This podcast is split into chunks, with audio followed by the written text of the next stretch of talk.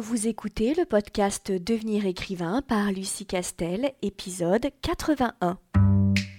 Bienvenue sur Devenir écrivain, le podcast pour démarrer et réussir votre carrière d'écrivain. Et maintenant, retrouvez votre animatrice Lucie Castel, autrice publiée à l'international, formatrice et conférencière.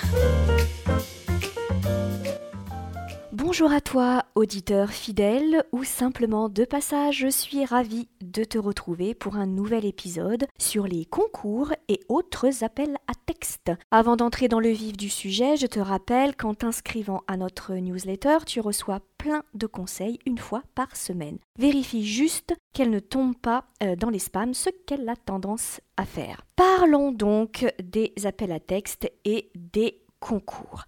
Alors tout d'abord, euh, je vais euh, parler un peu de ce qu'on entend par appel à texte et par concours. Ce qu'il faut euh, que tu saches déjà, c'est que ces appels à texte et euh, ces concours sont organisés par différentes structures qui peuvent parfois être euh, très diverses. C'est-à-dire que tu peux avoir des appels à texte et des concours organisés par des collectivités publiques comme le département, des communes, des intercommunalités, beaucoup la région en ce moment. Ça peut être aussi des établissements publics comme par exemple des médiathèques, mais ça peut aussi être des associations et puis bien entendu des euh, maisons d'édition. Alors c'est important de savoir tout ça parce que évidemment que les euh, conditions de publication et la remise des prix et les prix en tant que tels seront de nature différente selon qu'il s'agit euh, d'une région ou qu'il s'agit d'une maison d'édition. Et je n'y hiérarchise pas du tout euh, les deux, c'est juste que ça expliquera pourquoi est-ce que certains concours et appels à texte, euh, on n'obtienne pas, ne donne pas les mêmes types de, prix que lorsqu'ils sont organisés par une maison d'édition. Et donc évidemment, tout ça pour euh, faire le lien avec ce que je vais te raconter un peu plus tard, à savoir être très vigilant sur les conditions d'organisation de ces concours et le règlement intérieur de ces concours. Et de ne pas demander à un concours ou un appel à texte organisé par une médiathèque la même chose que tu pourrais demander à un appel à texte organisé par une maison d'édition. Une fois que l'on sait ça, après, évidemment, euh, on peut regarder de quel thème il est question dans l'appel à texte, euh, notamment, et euh, évidemment les, les, conditions de publication et évidemment le prix. Il faut savoir que ces appels à texte et ces concours s'adressent à la fois à des auteurs qui débutent, donc des auteurs qui n'ont jamais été euh, publiés, soit en auto-édition, soit en édition traditionnelle, et évidemment c'est indiqué dans le règlement intérieur de euh, ces appels à texte et de ces concours, mais tu as aussi euh, d'autres concours et appels à texte qui, eux, peu importe que tu aies publié une fois, deux fois, quatre fois, dix fois, ou que tu n'aies jamais fait l'objet d'une publication, le concours est ouvert à tous. Donc il faut bien regarder encore une fois le règlement parce que certains appels à texte sont moins ouverts que d'autres. Alors, en fait, souvent, ces appels à texte, et c'est important de le comprendre pour euh, la suite, mais souvent, ces appels à texte ou ces concours, c'est un peu synonyme. Hein. C'est-à-dire que soit un concours ou un appel à texte, euh, parfois le prix varie un peu, mais ça reste toujours un thème que l'on soumet à des auteurs plus ou moins euh, débutants ou confirmés, et on leur demande de produire un texte. Et ce texte, en général, il a un nombre de mots spécifique. Et euh, très clairement, c'est souvent ces appels à texte euh, sont organisés parce qu'ils répondent à un événement particulier. Alors je vais te donner des exemples parce que ce sont des appels à texte euh, dont j'ai pris connaissance il y a peu. On a une ville du Sud qui organise un concours littéraire et le thème imposé sur ce qui est une nouvelle de mémoire, c'est l'histoire de la tauromachie dans la, région. Donc ça ne va pas au-delà que ce thème-là, donc c'est très large et tu peux faire à peu près tous les genres littéraires que que, tu veux, du moment que ça a un lien avec l'histoire de la tauromachie dans cette région évidemment euh, très précise de toute façon, lorsqu'il s'agit d'une collectivité euh, publique ou d'une, telle une région, un département ou une commune, tu peux être sûr que la thématique a un lien avec l'histoire locale, les traditions euh, locales ou un événement euh, typique de, de, la région. Très clairement, ce, que, ce qui n'est pas le cas lorsqu'il s'agit d'une maison d'édition. Donc c'est la raison pour laquelle tu as vraiment autant d'appels à texte et de concours qu'il est possible d'imaginer et j'ai envie de te dire c'est ce qui va aussi impliquer que que tu regardes bien ce que tu as droit et ce que tu obtiens avec ces appels à texte et ces concours, parce que comme ils sont très très très différents, d'horizons très très divers et organisés par des structures véritablement différentes, tu n'obtiendras pas le même résultat. Et donc il ne faut pas te tromper et surtout il ne faut pas penser que ces appels à texte et ces concours sont tous sur le, euh, le même pied, ça c'est important de le savoir. Alors, Très clairement, souvent, la question que euh, on me pose, c'est est-ce que c'est intéressant, dans le cadre d'une carrière d'auteur, de passer par un concours ou un appel à texte? En d'autres termes, est-ce que ça a un impact positif sur euh, l'avancée de notre euh, carrière d'auteur? Et en gros, on peut imaginer, évidemment, de se dire que si on a remporté un appel à texte ou un prix littéraire suite à un concours, est-ce que ça va nous faciliter la tâche si on veut soumettre euh, le prochain manuscrit à telle ou telle maison d'édition? Est-ce qu'on aura de meilleures conditions de signature de contrat ou pas? Alors, encore une fois, évidemment, ce que je te raconte, ce n'est que euh, le fruit de mon expérience, de ce que j'ai pu euh, avoir comme sujet de discussion avec des professionnels du livre, évidemment, hein, donc ça n'engage que, euh, que moi, et je t'encourage à, faire évidemment tes propres expériences, mais de par ce que j'ai pu constater autour de moi, on va pas non plus se mentir, même si le concours est organisé par une très grande maison d'édition, par exemple, même si le prix littéraire a l'air plutôt prestigieux, ça ne va pas non plus changer radicalement radicalement le, circuit et, la voie de, ton, euh, de, ta carrière future. Alors ce qui est très intéressant, c'est notamment de, lire certaines interviews d'auteurs qui euh, évidemment maintenant euh, sont à un stade de leur carrière très, très avancé. Je pense notamment à un auteur comme Fred Vargas qui, au tout début de, sa carrière, il me semble que c'est son premier ou son deuxième roman, je ne sais plus, mais enfin c'était vraiment au tout début de, sa carrière d'auteur, a remporté un prix littéraire. Ce livre-là a très bien marché parce qu'on on le verra un peu après. Euh, lorsque tu remportes un prix littéraire suite à un concours ou un appel à texte, évidemment que euh, on va te mettre en avant puisque c'est dans le cadre d'une opération euh, marketing très spécifique autour d'un thème ou autour d'une maison d'édition particulièrement. Donc on va te mettre en avant. En fait, on va plutôt mettre en avant le roman qui, euh, a remporté euh, l'appel à texte ou euh, le, prix littéraire. donc il y a eu un coup de projecteur sur ce, premier ou ce deuxième roman et donc elle a bien vendu. Et alors ce qui est intéressant de, savoir, surtout qu'elle n'est pas la seule, c'est qu'elle raconte avec beaucoup d'humour que suite à quoi plus personne ne voulait la signer. En fait elle a eu énormément de mal à rebondir après ce succès littéraire et réussir à trouver une nouvelle maison d'édition et surtout faire aussi bien et évidemment beaucoup mieux euh, que les ventes qu'elle avait fait suite à euh, ce premier euh, roman qui avait remporté un prix littéraire. Et évidemment, elle n'a de valeur que d'exemple, mais ça n'est vraiment pas la seule en fait. Il y a plein plein d'auteurs qui, suite à leur victoire dans le cadre d'un appel à texte ou d'un concours, et qui ont été mis en avant le temps de euh, l'opération euh, marketing faite autour de ce fameux thème et de ce fameux concours-là, sont ensuite soit tombés dans l'oubli, soit ont mis très longtemps avant de revenir au niveau de notoriété et de vente qu'ils ont eu au moment où ils ont remporté ce, concours-là. Donc ce que je veux te dire par là, c'est que lorsque on parle d'appel à texte et de concours, la question que tu dois surtout te poser, c'est est-ce que le thème me plaît et est-ce que la structure qui organise ce concours et cet appel à texte, que ce soit une maison d'édition ou que ce soit euh, une, autre, structure, euh, te parle est-ce que tu as envie de collaborer avec cette structure-là et est-ce que tu as envie de travailler sur euh, ce, texte-là?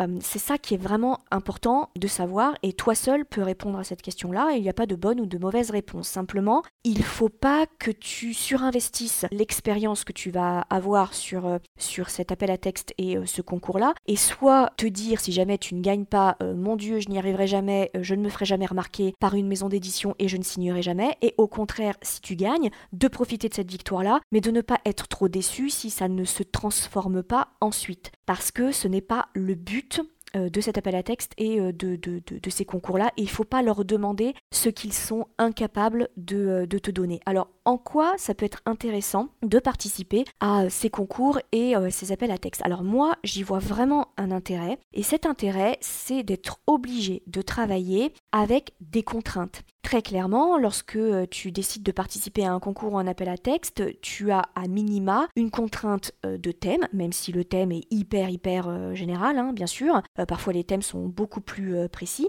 Et tu vas travailler évidemment, et ça c'est sûr, avec une contrainte de temps et une contrainte de nombre de mots. Et souvent, ce, n'est pas euh, particulièrement des, choses que toi tu as l'habitude de t'imposer. Surtout si tu fais partie de ces auteurs débutants qui euh, travaillent sans vraiment de méthode, sans vraiment de rituel, euh, qui a l'habitude plutôt de se laisser porter sans trop réfléchir. Et bien sûr que si tu écoutes ce podcast, si tu suis mes masterclass, tu sais que ce n'est pas une solution pérenne que de travailler sans aucune méthode d'écriture. Ça, c'est une évidence. Euh, mais par contre, entre le fait de savoir qu'il faut mettre en place une méthode d'écriture qui était propre et le faire réellement, eh ben, il peut y avoir une grosse marche. Moi, je sais que au tout début de ma carrière, j'ai eu beaucoup, beaucoup de mal à apprivoiser une méthode et j'ai eu beaucoup de mal au départ à me sentir convaincue par le biais fondé d'une méthode. Alors évidemment, maintenant, avec le recul, je me dis mon Dieu, mais j'ai tellement perdu de temps. Si j'avais su à quel point ça fonctionne, euh, cette méthode, à quel point c'est souple en réalité et à quel point ça ne tue pas euh, notre euh, créativité et notre spontanéité de plume, évidemment que, que j'aurais expérimenté ça bien avant, mais il n'empêche que pendant un temps, moi je faisais partie euh, de ces auteurs qui disaient oui, mais moi j'aime pas l'organisation, euh, je fonctionne mal sous la contrainte, etc. etc. Et j'ai mis vachement euh, de temps avant de tester des méthodes d'écriture. Là, clairement, avec un thème imposé et un délai imposé, tu vas être obligé euh, d'avoir un rituel d'écriture et une méthode d'écriture, ne serait-ce que parce que comme ça n'est pas un thème qui sort de toi, qui sort de tes tripes, tu vas être obligé de te poser et de réfléchir et de cadrer ton, ton, ton récit. Et du coup, ça peut être une excuse très euh, efficace euh, de, euh, de, tester, d'expérimenter le rituel et la méthode d'écriture sans que ça te heurte trop, sans que ça heurte trop ta sensibilité. Pourquoi? Bah Parce que, encore une fois, le thème qui t'est imposé, ça n'est pas un thème qui t'est vraiment très très proche euh, c'est pas forcément un, thème qui t'obsède depuis plusieurs mois, depuis plusieurs années, qui a euh, énormément de sens euh, pour toi compte tenu de ton histoire, ta sensibilité, etc. Alors je ne dis pas que tu ne dois pas te sentir connecté à ce thème imposé par le concours ou l'appel à texte, évidemment, parce que si tu ne sens pas de connexion avec ce thème, ça va être compliqué de produire un texte de qualité mais euh, ça n'est pas, enfin, c'est quelque chose qui est moins personnel évidemment puisque c'est quelque chose qu'on t'impose. Et du coup, tu peux te permettre de prendre un peu plus de recul, de mettre un peu moins d'affect euh, dans le travail d'auteur que tu vas réaliser et donc de pouvoir expérimenter des choses qui te paraissaient euh, un peu compliquées à mettre en place jusque-là. Et donc dans ce sens-là, travailler avec une contrainte, je pense qu'intellectuellement, dans le cadre du métier d'auteur, c'est quelque chose qui peut être très enrichissant. je pense aussi à une autre chose très c'est que euh, ces appels à texte et euh, ces concours euh, portent indifféremment sur la technique des nouvelles ou la technique des, romans. C'est-à-dire que selon le nombre de mots, il y a beaucoup d'appels à texte qui portent sur des nouvelles et tu en as d'autres qui portent sur des romans. Alors là, souvent, on me demande, est-ce que quand on a peur de pas arriver au bout de l'écriture d'un roman, est-ce que du coup, on se faciliterait pas les choses en s'entraînant avant, en écrivant des nouvelles? Et par exemple, si on réussit brillamment plusieurs nouvelles, est-ce que du coup, ça va pas nous faciliter le passage à l'écriture, plus longue évidemment, du, euh, roman? Alors là, j'ai envie de te répondre, malheureusement, non. Et pourquoi est-ce que je te donne cette réponse? C'est parce que la technique narrative de la nouvelle est complètement différente euh, euh, de la technique narrative du roman. Et ce n'est pas parce que tu as compris comment fonctionnait la technique narrative d'une nouvelle et que tu excelles dans cet exercice-là que du coup tu vas exceller du premier coup dans euh, l'écriture de, de ton roman parce que tu n'abordes pas l'écriture, la mise en scène, l'organisation, le déroulé d'un roman comme tu aborderais la même chose mais pour une nouvelle. Et d'ailleurs, souvent, beaucoup euh, d'auteurs, dont moi par exemple, te disent qu'ils euh, qu'ils maîtrisent la façon d'écrire un roman, la technique narrative d'un roman, mais alors que par contre, ils sont complètement paumés dès qu'il s'agit d'une nouvelle. Moi, par exemple, euh, dans mon cas, je suis très mauvaise dans, les nouvelles. J'adore cet exercice-là, j'adore en lire. Je trouve que c'est une écriture très, un exercice d'écriture extrêmement intéressant et exigeant, mais c'est clairement pas mon domaine de, de prédilection et c'est clairement pas un domaine dans lequel j'excelle en fait. Et je ne suis pas euh, la seule, hein. il, y a, pas mal d'auteurs qui, sont exactement comme moi. Mais ça ne veut pas dire que écrire une nouvelle, même si ça va pas forcément euh, nous débloquer ou euh, faire en sorte qu'on écrive du premier coup en très peu de temps un roman, ça ne veut pas dire que c'est pas intéressant en soi comme exercice. Je pense que en tant qu'auteur, se forcer de temps en temps à sortir de sa zone de confort, ça peut être euh, très enrichissant et surtout ça peut nous permettre de faire un peu autre chose parce que l'écueil d'un romancier hein, qui, en est à son 4, 5, 6, 7e, 20e roman, c'est de toujours appliquer la même méthode et de faire des choses qui sont un peu redondantes. Et donc je pense que c'est important pour s'oxygéner un peu euh, l'esprit et pour enrichir ça à sa plume, et eh ben, de s'essayer à autre chose, un autre genre, littéraire, par exemple, qu'on n'a pas l'habitude du tout de, maîtriser, ou un autre format d'écriture tel que euh, la nouvelle ou la novella. Alors la nouvelle, hein, c'est 2000-3000 mots, la novella, c'est euh, un petit peu plus gros et jusqu'à 50 000 mots, en général c'est 40 000, et dès qu'on passe 50 000, on tombe dans euh, la définition du roman. Donc c'est quelque chose que tu dois garder, garder en tête. Bref, tout ça pour te dire que en gros, ne stratégise pas trop euh, le fait de, participer à un concours ou à un appel à texte parce que tu risques d'être déçu. Par contre, si c'est quelque chose que tu as vraiment envie de faire parce que c'est euh, ta région de naissance, par exemple, et que c'est important pour toi de participer à cette région-là, ou euh, parce que le, thème vraiment te botte, il, ne faut pas du tout hésiter. De la même façon, on va pas se mentir, si l'appel à texte et le concours est organisé par une maison d'édition, tu vas nécessairement avoir une relation euh, déjà privilégiée avec un interlocuteur qui fait partie de cette maison d'édition, puisque si tu remportes euh, le concours, par exemple, il va travailler avec toi sur ton texte et, ensuite le, publier. Donc évidemment que si tu as un autre projet de manuscrit qui peut les intéresser, tu vas avoir une relation un peu privilégiée en leur disant, bah voilà, euh, si j'ai gagné, si j'ai remporté cet appel à texte et qu'a priori vous considérez que ma plume, elle entre, elle entre dans vos critères de, de sélection, et donc justement je travaille sur un autre manuscrit, et euh, voilà, tu vas pitcher.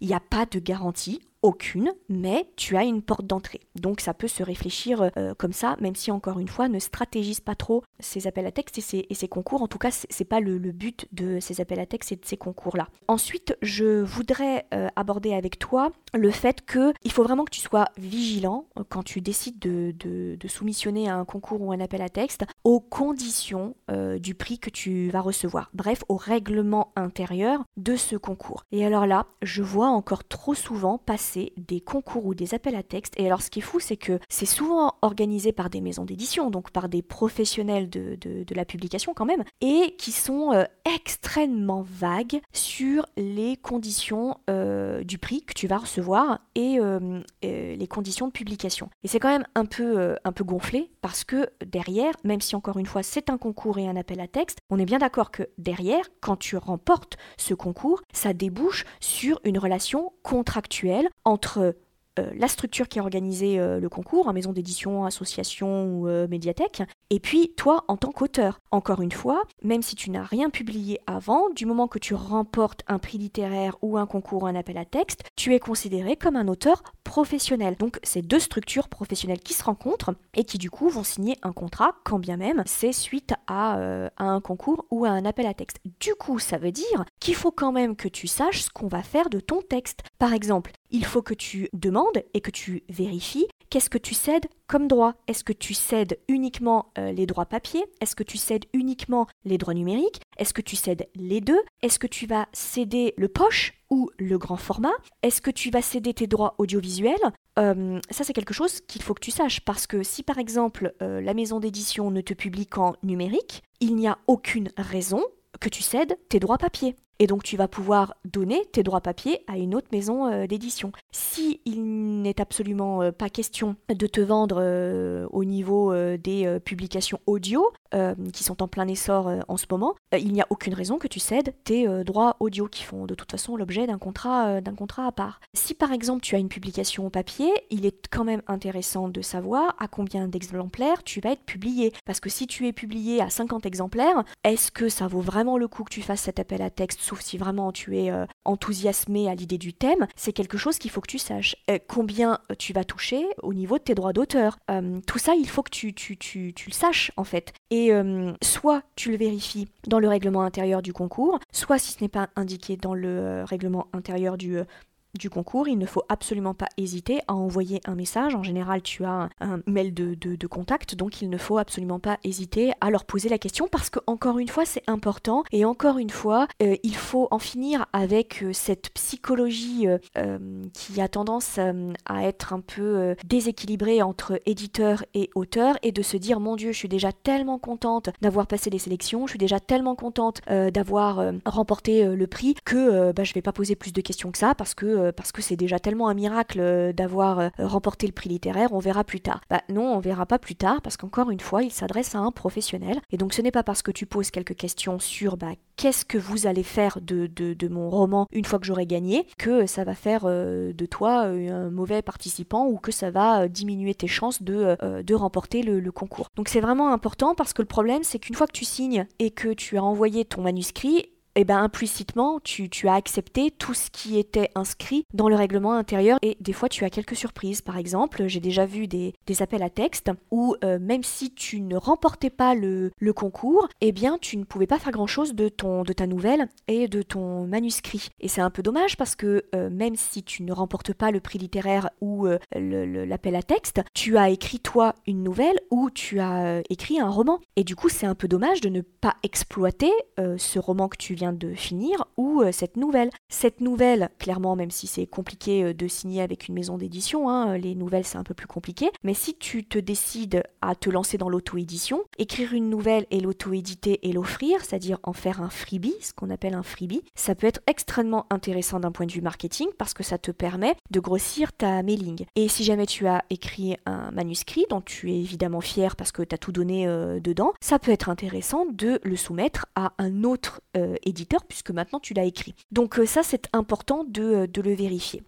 Voilà ce que je voulais te, dire sur ces appels à texte et euh, ces, concours. Et donc si je devais le, résumer en une phrase, c'est laisse-toi porter par ton envie, mais ne surinvestis pas trop le résultat, positif ou négatif, de cet appel à texte et euh, de ce concours-là. Il n'est absolument pas utile d'en passer par ce concours et cet appel à texte pour faire une belle carrière et pour obtenir le contrat qu'on veut auprès de la maison d'édition qu'on veut. Simplement, il faut que tu te laisses porter et surtout, je ne cesserai jamais de, euh, le dire, il faut que tu sois très vigilant sur les clauses et les conditions euh, de euh, ce concours et de cet appel à texte parce que il y a un peu tout et n'importe quoi qui est publié chaque année sur, sur internet et c'est pas forcément par malveillance de la structure qui organise l'appel à texte mais c'est parfois par totale méconnaissance notamment quand on travaille avec une association ou, avec une collectivité ou une médiathèque euh, voilà, hein, des fois ils ne sont pas forcément euh, toujours au courant des droits euh, des auteurs, donc il faut être vigilant là-dessus. Et enfin, je termine en te disant que il y a des sites internet qui sont spécialisés dans le recensement de ces appels à texte et de ces concours. Alors soit tu peux faire une recherche appel à texte par genre littéraire, par exemple appel à texte de l'imaginaire ou appel à texte polar, etc. Soit ce sont des sites qui recensent absolument tous les appels à texte du plus petit au plus gros et quelle que soit la région et la structure qui l'organise. Donc je t'encourage euh, à faire une petite recherche sur Internet pour voir un petit peu ce qui sort, si c'est effectivement euh, un exercice euh, que, que, tu veux tester dans un avenir plus ou moins proche. Voilà, j'espère que ce que je t'ai raconté dans ce podcast va t'aider à y voir un petit peu plus clair sur ces appels à texte, puisqu'on démarre 2021, donc tu vas en voir émerger de, de, de plus en plus. Et j'espère que ça t'aidera à prendre la bonne décision. Et la bonne décision, évidemment, c'est la tienne. Je te dis à très bientôt. Si tu veux écrire un roman qui aura les qualités recherchées par les éditeurs et par les lecteurs, tu dois rejoindre Devenir écrivain projet best-seller. C'est la formation à distance la plus complète et la plus personnalisée pour t'aider à aller au bout de ton projet de roman. Rejoins sans plus tarder mon équipe de professionnels du monde du livre et moi-même sur licar.fr, l i c a r e s.fr afin de ne pas manquer la prochaine session de formation qui démarre le 8 février 2021. Beaucoup de nos anciens élèves sont en train de réaliser leur rêve de professionnalisation et de publication. Il n'y a aucune raison pour que ça ne t'arrive pas à toi.